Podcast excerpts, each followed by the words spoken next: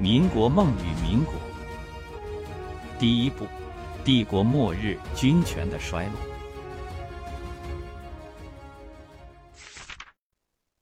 第六章，帝国棋盘。军事上，棋差一招。朱元璋扎根南京之后，主要的威胁有两个：西边的陈友谅和北边的元帝国。洪秀全在南京扎根之后，主要威胁也有两个。西边的曾国藩和北边的清帝国，朱元璋首先消灭了陈友谅，扫平南方，然后集中力量北伐。洪秀全则是同时北伐和西征，相当于两线作战。历史上很少有人可以两线作战同时取得胜利，即使强如希特勒也扛不住。但是没有办法，这是洪秀全不如朱元璋之一，洪秀全不如朱元璋之二。陈友谅和元帝国是不共戴天的死敌，朱元璋可以逐个击破。曾国藩的湘军集团忠于清帝国一损俱损，一荣俱荣。同时，汉人反对北方少数民族的精英，为啥陈友谅和元帝国死磕，曾国藩却效忠清帝国呢？这个问题后面再谈。洪秀全不如朱元璋之三，朱元璋可以绝对掌控他的团队。洪秀全受杨秀清牵制，甚至被架空。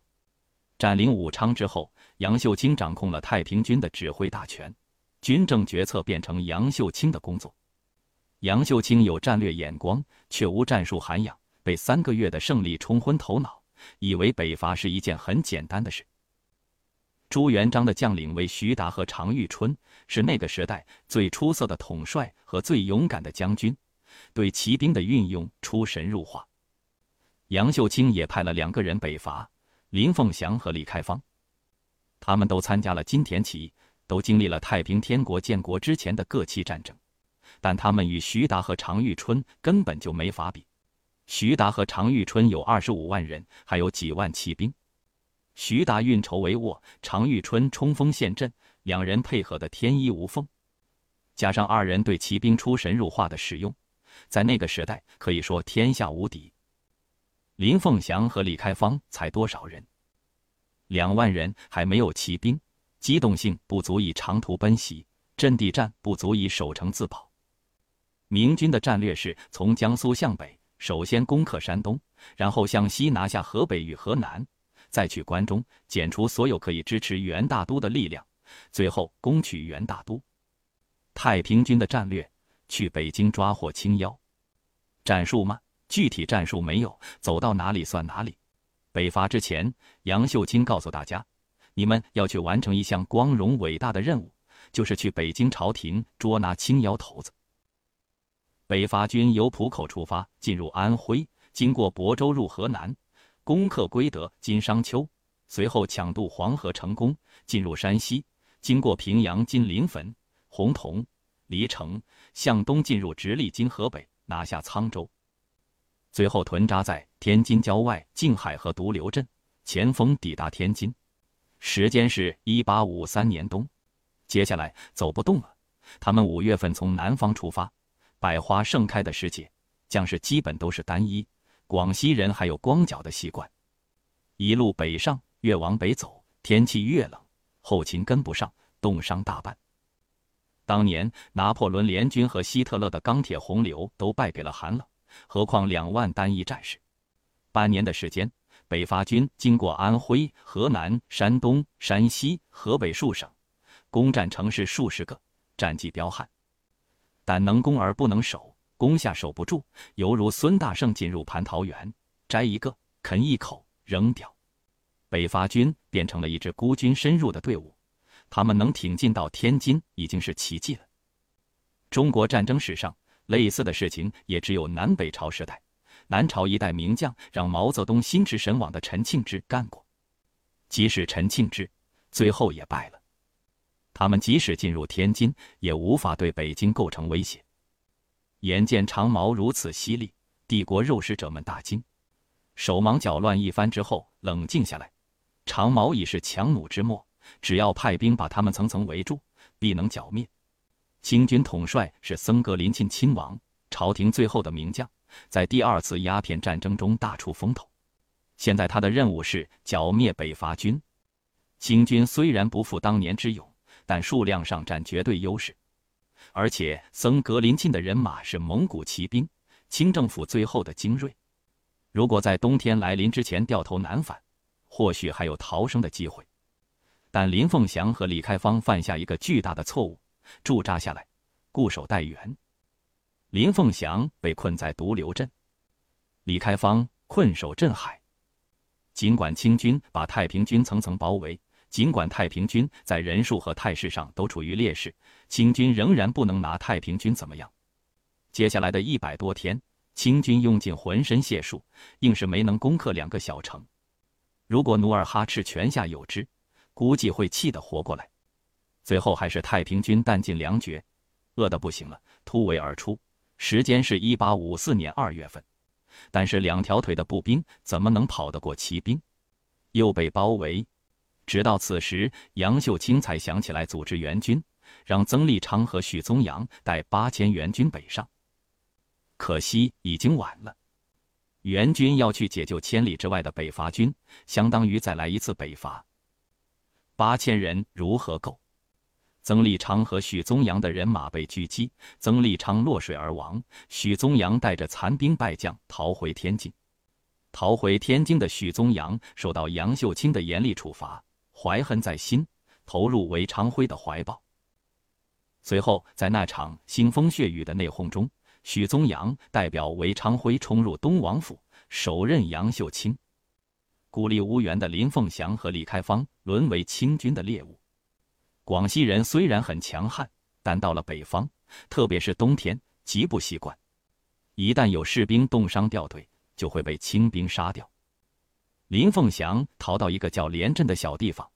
再次被包围，粮食很快吃光了。吃光粮食吃树皮，吃光树皮吃人肉。等到吃人肉时，军心已经溃散，不断有人向清军投降。但是在那种绝境之下，林凤祥又坚持了半年，坚持到一八五五年三月份，曾格林沁指挥清军引水淹城，随后破城，连镇被攻破，林凤祥被俘。被俘后的林凤祥被押往北京，面对凌迟之刑，毫无惧色，不失英雄气概。李开芳的命运和林凤祥一样，被押解北京，凌迟处死。李开芳临死前依然愤然高呼：“出自天津，所向无敌，清妖不堪一击，灭亡就在眼前。”信仰还是被洗脑，只是不屈而已。大丈夫生在天地间，原本顶天立地。奈何被现实束缚，卑躬屈膝而不得活，那就站着死吧，只为那传说中的天国。也许天国并不存在，但是我相信它的存在，因为希望永存。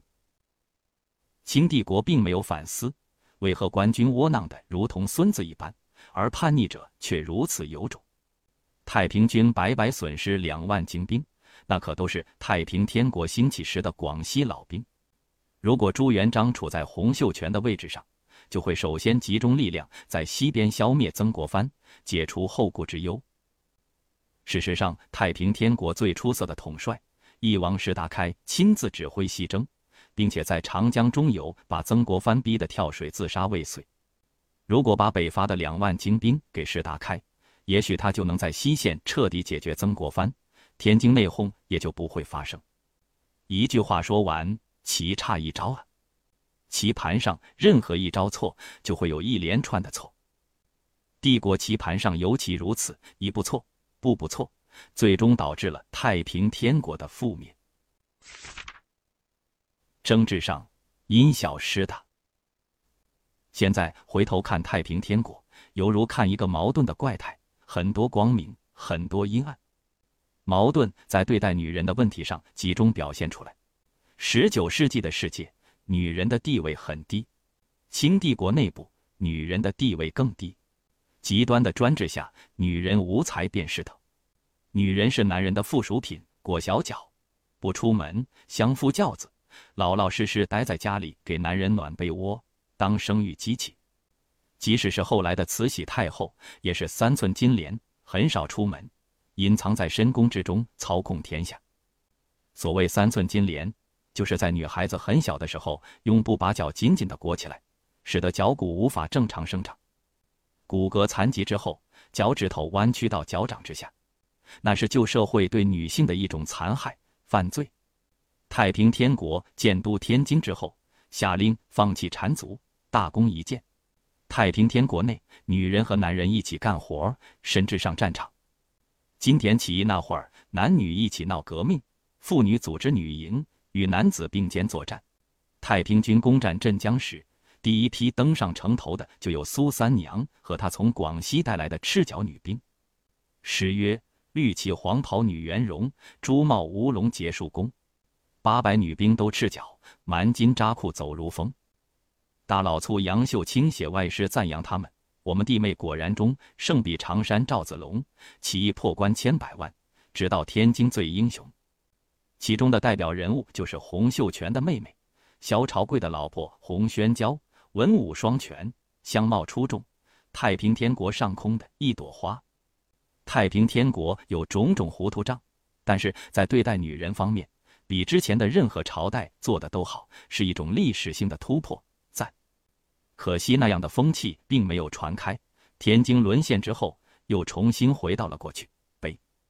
如果说洪秀全的太平天国在女人解放上值得称道，那么洪秀全本人对待女人的方式，则是另一种犯罪。早在革命之前，搞地下活动时期，洪教主就有不少女人。金田起义前途未卜之际，洪教主选美妃十五人，上帝的儿子就是牛。在广西晃悠的那段时间，可以说没有立足之地的洪教主女人的数量从十五飙升到三十六，加上战争中丢失或死去的，肯定更多。除广西进入湖南，依然没有立足之地，而且一路上损兵折将，冯云山和萧朝贵战死，应该是太平天国早期最为艰难的一段时间。洪教主克制了一下，仅仅增加了四位美女。但是那个遗憾很快在武昌得到弥补。占领武昌之后，一帮乡巴佬大老粗第一次进入大城市，洪教主一下子在民间选妃六十人，饥渴程度堪比鲁滨逊飘回大陆时看见面包。进入南京时，又有多少美女已经难以考证。野史记载，有说一千的，说三千的也有。据说洪秀全也不知道自己有多少女人，也不记得女人的名字，就更新统计法，把各个级别的女人按数字编号。此时北京的咸丰帝也只有十八个女人，还落得好色的名声。至少在女人数量这一栏，南京的老大压倒了北京的老大。至于质量吗？由于叶赫那拉性真过于强悍，秒杀那时代的所有女人，北京老大还是占上风的。常言道：“三个女人一台戏。”英俊潇洒、风流倜傥的唐伯虎尚且搞不定八个老婆，何况洪天王本质上还是一个农民。当然，洪天王不是一般的农民，手中有雄兵，脚下有地盘，行事出人意料。但是对待女人的问题上，洪天王却是标准的农民思维：不听话就打，不仅打，而且打出灵感，写出平生最好的一首诗。加上标题就是打女人诗。服侍不虔诚，一该打；应景不听教，二该打；七眼看丈夫，三该打；问王不虔诚，四该打；造气不纯净，五该打；讲话有大声，六该打；有唤不应声，七该打；面情不欢喜，八该打；眼左望右望，九该打。讲话不悠然，是该打。打只是基本方式，还有别的惩罚方式，关黑屋子，不给新衣服，杖责、砍手等等。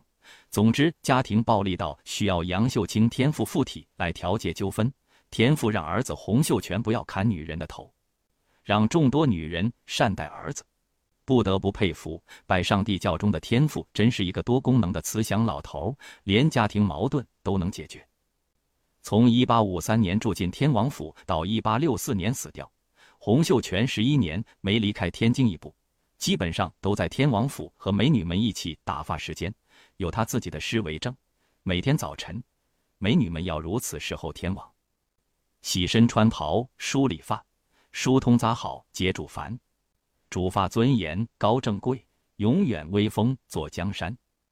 之后朝朝穿袍钟锣响，响开钟锣进朝阳。后殿此时起胡摆，前殿门开来接光。然后大家一道拉起今年陪天王游御苑，院内游行真快活，百鸟作乐和车声，还要给天王端茶捧痰盂，捧茶不正难起高，拿弦不正难轻扰。至于晚上吗？那是少儿不宜的时刻，大家发挥想象吧。活脱脱一副小人得志的嘴脸，这就是洪秀全，一个推动女人解放的洪秀全，也是一个虐待女人的洪秀全。在对待女人的问题上，洪秀全把人性的善与恶都发挥到了极限。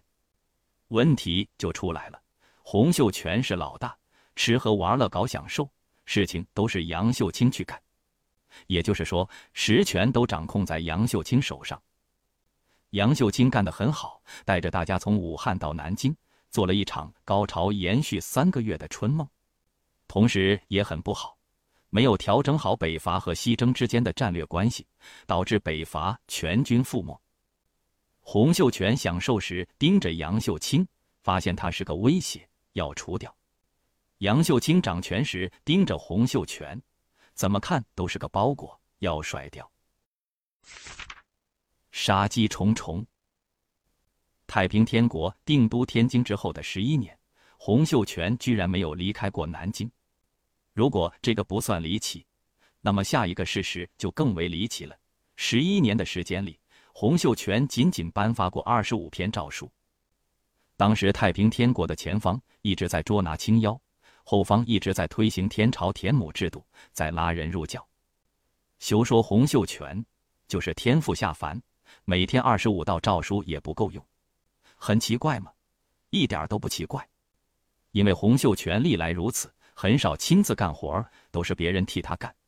从一八四三年创立拜上帝教开始，到一八六四年天国完蛋前后二十年时间，主要有三个人替洪秀全干活，他们是冯云山、杨秀清和洪仁轩。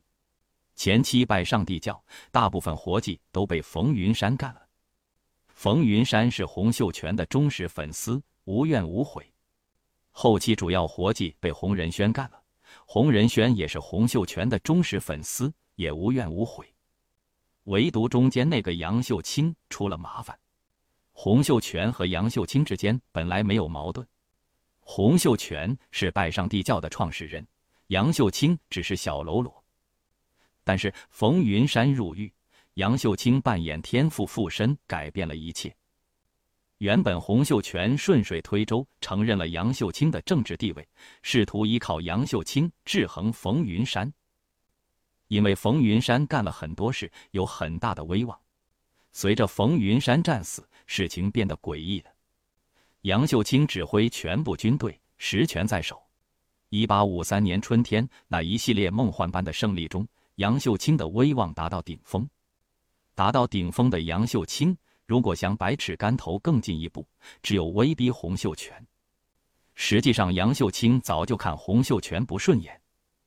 机警的杨秀清很快发现，洪秀全虽然拉开了戏场子，他本人基本上不怎么唱戏，整天就是冒充天父的儿子写点歪诗，要么就是和女人鬼混，而且还经常出乱子，让别人帮他擦屁股。比如杨秀清让天父来附体调解家务事。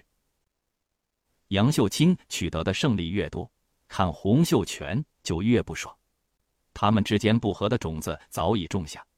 当初太平军打下永安，道州有个叫胡孝先的失意举人前来投奔洪秀全。洪秀全一看对方是举人，好比高考失意者看见一个本科生，天哪，了不得！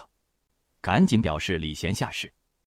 胡孝先也不客气，高谈阔论曰。关中乃天府之国，是周朝和秦朝兴起的地方。欲争天下的话，必须先取咸阳，然后北定燕冀。这样的话，天下就唾手可得。且不说秦和周是啥时候的事儿了，问题是太平军能跑到西安吗？但洪秀全听了很受用，大有刘皇叔在茅庐间听到卧龙先生三分天下时的感觉，对胡孝先宠爱有加。杨秀清很早就在江湖混，练就一双火眼金睛，看出胡孝先是打嘴炮的。打嘴炮不要紧，要紧的是如果把洪教主迷惑了，对自己的地位会很不利。杨秀清决定一不做二不休，找准一个机会，永安突围，把胡孝先剁了，丢到半路喂狗。等到洪秀全发现时，胡孝先已经在狗肚子里转世了。当时革命不顺利。洪秀全没时间跟杨秀清翻脸，但这事儿可以看出杨秀清的野心。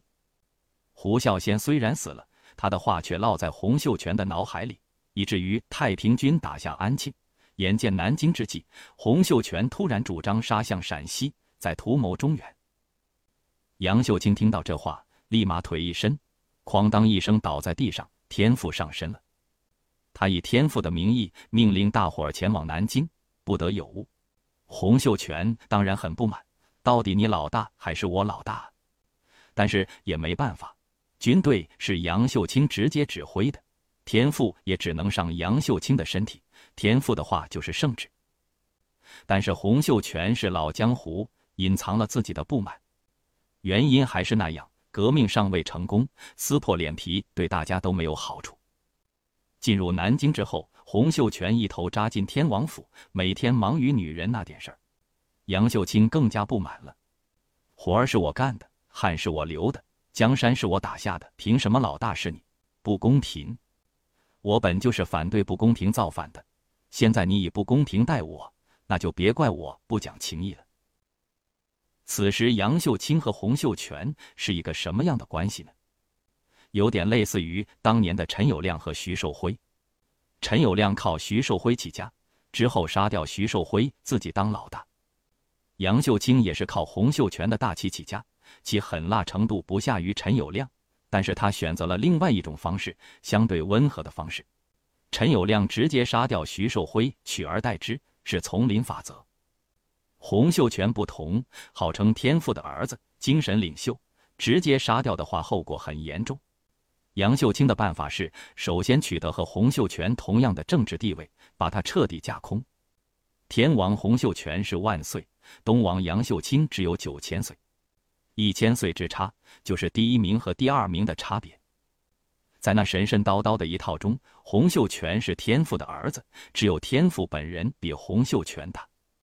杨秀清垄断了天父附体的功能，在天父附体时，杨秀清就是天父本身。比洪秀全大，洪秀全是要向杨秀清下跪的，但天赋不能一直上身，天赋不在了，洪秀全仍然比杨秀清大。于是杨秀清决定给大家来场戏。一切部署妥当之后，杨秀清通知大家都到东王府来，天赋要附体了。这是杨秀清的大招，只要天赋附体，所有人都要老老实实跑过来下跪。不管是刮风下雨还是身体不舒服，都要前来，比圣旨还管用。大家到齐，好戏开始。天父没有迟到，准时附体到杨秀清身上。杨秀清装模作样一番，一系列别人难以模仿的高难度动作，变身为天父，处于无敌开挂模式。我有全宇宙生杀大权。杨秀清天父问洪秀全：“你打江山数年，多亏了何人才有你的今天？”这是赤裸裸的邀功，但是洪秀全没办法，只能回答：多亏东王。杨秀清问：“你既然知道东王功劳如此大，为何他只做了九千岁？”这就是赤裸裸的逼宫了。洪秀全只好硬着头皮回答：“东王打天下，大功盖世，当称万岁。”杨秀清又问：“东王称万岁，那他的世子呢？”洪秀全答：“东王是万岁。”东王的世子也该是万岁，东王子子孙孙世世代代都是万岁，这是赤裸裸的政治摊牌。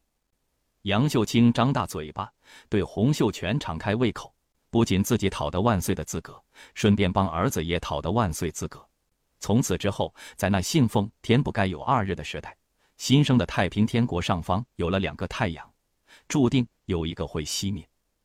政治纷争要靠装神弄鬼解决，岂不荒唐？没办法，那就是太平天国的特色。还有更荒唐的呢。时间倒退到三年之前，一八五三年十一月二十号，杨秀清为了测试自己的权威，向洪秀全施压。当时大家都在朝廷议事，东王府的人把天父附身的杨秀清抬到朝堂上，大家赶紧跪拜。杨秀清说：“秀全，你有过错，你知吗？”洪秀全赶紧说：“小子知错，求天父开恩赦宥。”杨秀清威风凛凛地喝道：“你知有错，即杖四十！”大家一听要打老大，那还了得！吓得在场的韦昌辉等高干赶紧哭着请求替洪秀全挨打。这就是所谓杨秀清要杖打洪秀全的事儿。杨秀清装模作样不允许。洪秀全说：“小子遵旨。”杨秀清也没想真打洪秀全，顺势说：“你已遵旨，我便不杖你。但有石听兰、杨长妹，当时他们各置王府与国宗一体安享天福，吴用协理天事，朱九妹两大小前意有功，亦准他们居王府安享天福。其余的事都由你清包，向你奏旨。借天父之名义向洪秀全要女人。”天父也太神通广大了。搞笑的是，洪秀全竟然把女尸朱九妹两姊妹划给了杨秀清。